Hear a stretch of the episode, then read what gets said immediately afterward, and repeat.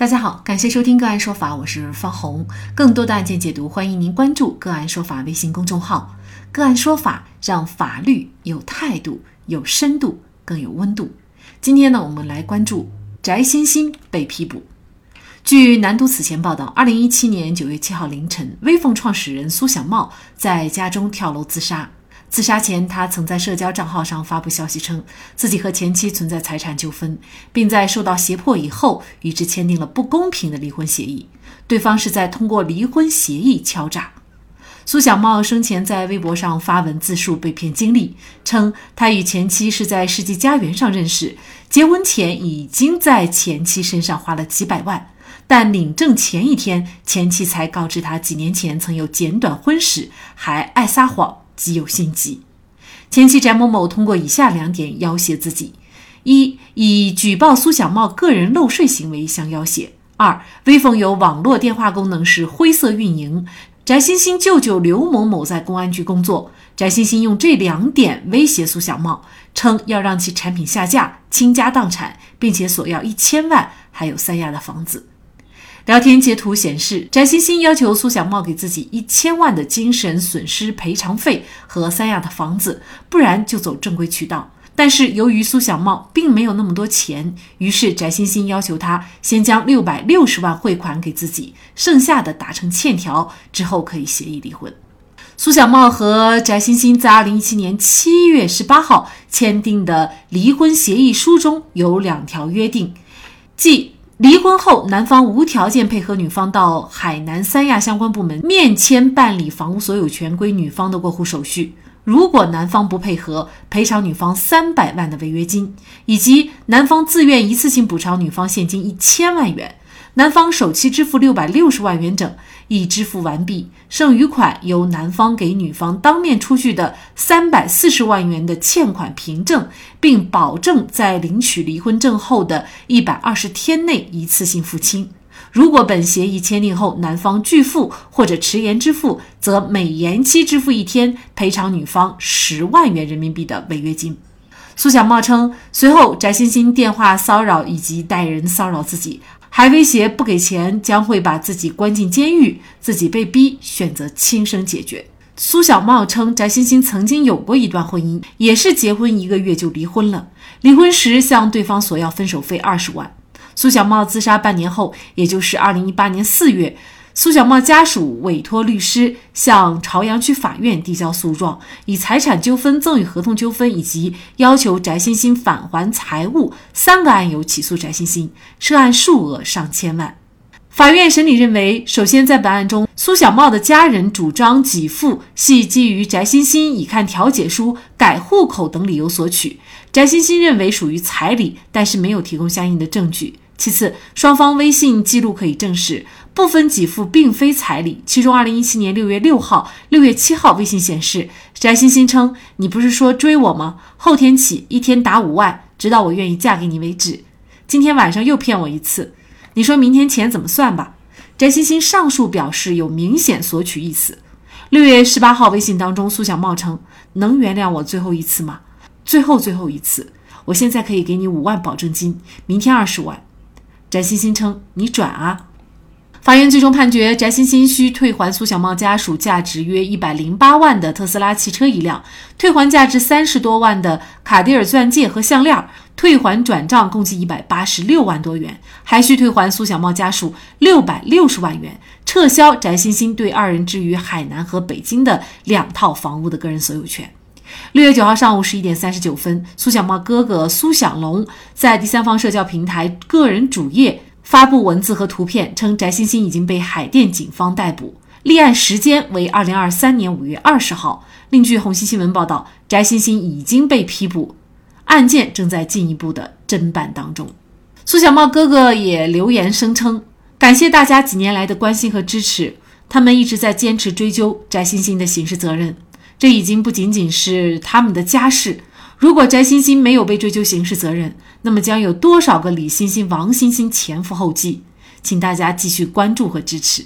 法院认为，翟欣欣和苏小茂是闪婚闪离，苏小茂在婚前以及短暂婚姻关系期间为维系双方感情赠与翟欣欣的高额财物钱款，而翟欣欣在协议离婚期间及离婚以后为获取高额补偿，对苏小茂实施胁迫，是导致苏小茂自杀的重要原因。案发以后已经近六年了，为何现在才对翟欣欣进行逮捕？夫妻之间或者是情人之间的分手离婚，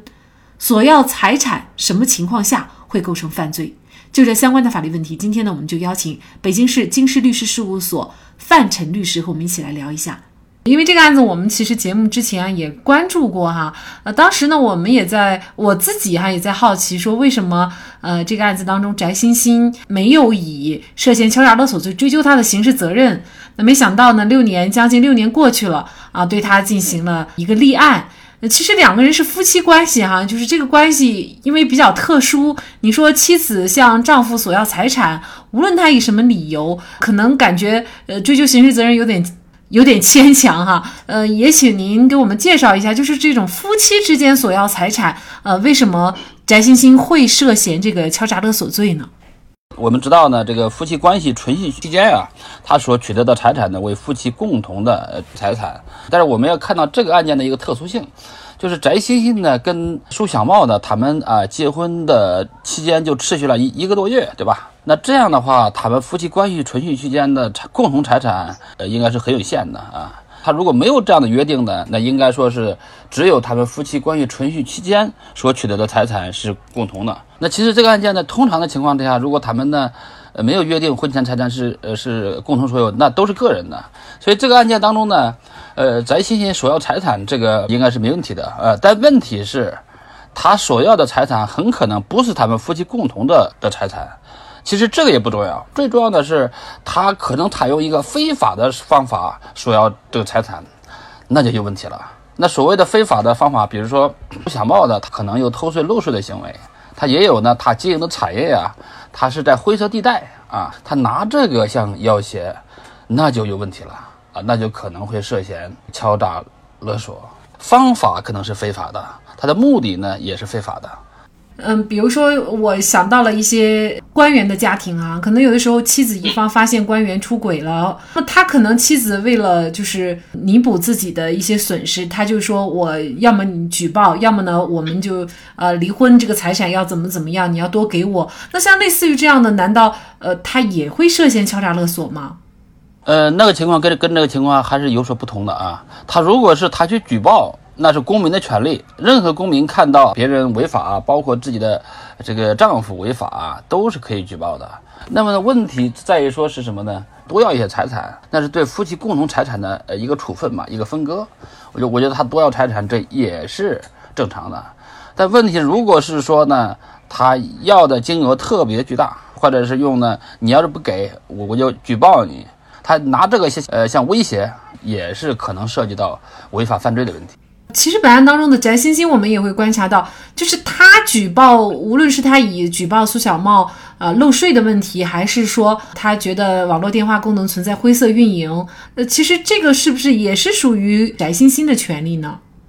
举报是他的权利，他是拿这个像威胁，要求他要求他支付一千万，或者是把海南的别墅给他，那这个就可能涉及到犯罪问题了，因为他的诉求已经不是正当的一个诉求了。他是要把别人的这个财产，呃，据为己有，真是去举报，那是他的权利，那是没问题的。但是他以这个为方法为手段，想获得非法的这个财产的行为，那就不是这个样子了。嗯，也就是他索要一千多万的，呃，这个相关的财产，事实上已经远远超出了他们夫妻共用财产的一个范畴了。也有一些法律专家认为呢，就是说这个案子到底定不定翟欣欣的罪，还要关键。判断苏小茂的死和翟欣欣索要财产，呃，是不是存在一个主要的因果关系？就也就是说，苏小茂的死到底是因为翟欣欣跟他索要财产而死，还是因为他是因为为情所困，发现自己的呃喜欢的人突然变成了把自己逼上绝路的人才去自杀？这个跟定翟欣欣的罪有关系吗？我认为还是有关系的啊。苏小茂的死亡呢，到底是因为什么死亡？因为这里面就涉及到一个，呃，刑法上的因果关系的问题啊。通说认为呢，危害行为与危害结果之间有一个引起和被引起的关系，那如果是说呢，舒小茂的死亡是因为呢翟欣欣的这种胁迫，他承受不了了，呃，崩溃了，他死亡，那这个就是呃，应该构成刑法上的这么这么因果关系。他如果是说呢，呃，舒小茂的死亡啊，因为他对感情的处理不够成熟，或者是说呢，他心理上的心智上啊有些问题，为情所困，那这个就是另外一个事情了。啊，所以我觉得这个要判断到底是怎么样的，还要看证据了。其实这个敲诈诈勒索罪，它应该也不是一个就是说看结果的犯罪，就是说，呃，苏小茂到底是不是因什么而死，跟直接判断他是否定罪有关系吗？那是的，因为如果是苏小茂的死亡呢，翟欣欣的逼迫死亡的，这个就是可以认为呢，结果特别严重了。那这样的话，就有可能呢，定罪的呃这个呃期限就会就会比较重。因为呢，刑法规定呢，数额特别巨大或有其他特别严重情节的，处十年以上有期徒刑，并处罚金。数额特别巨大的，一般是指什么呢？三十万到五十万之间。有其他的特别严重情节的，那就是苏小茂被被逼死，这个可能就被认为是一种特别严重的情节。嗯，您觉得这个翟欣欣他有可能会面临怎样的处罚呢？我觉得从现在披露的这个情况来看，如果是这个敲诈勒索成立的话啊。那他有可能会判处十年以上的有期徒刑，因为什么呢？翟欣欣的索要的这个金额呀，是一千万元，对吧？一千万元，还有一个呢，海南的一个别墅，恐怕也有好几百万吧。那加起来的话，这个就一千多万了。那这个数额上是肯定属于数额特别巨大。同时呢，苏祥茂死亡的这么一个结果，也属于后果呢，应该特别严重啊，就是这个情节特别严重啊，这么一个情况。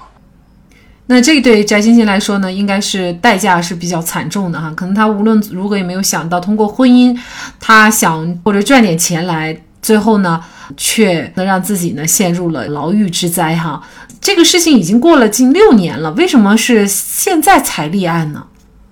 这个背后的具体情况我们可能不是太清楚啊。呃，但是我想呢，也可能有几个情况，一个是说有可能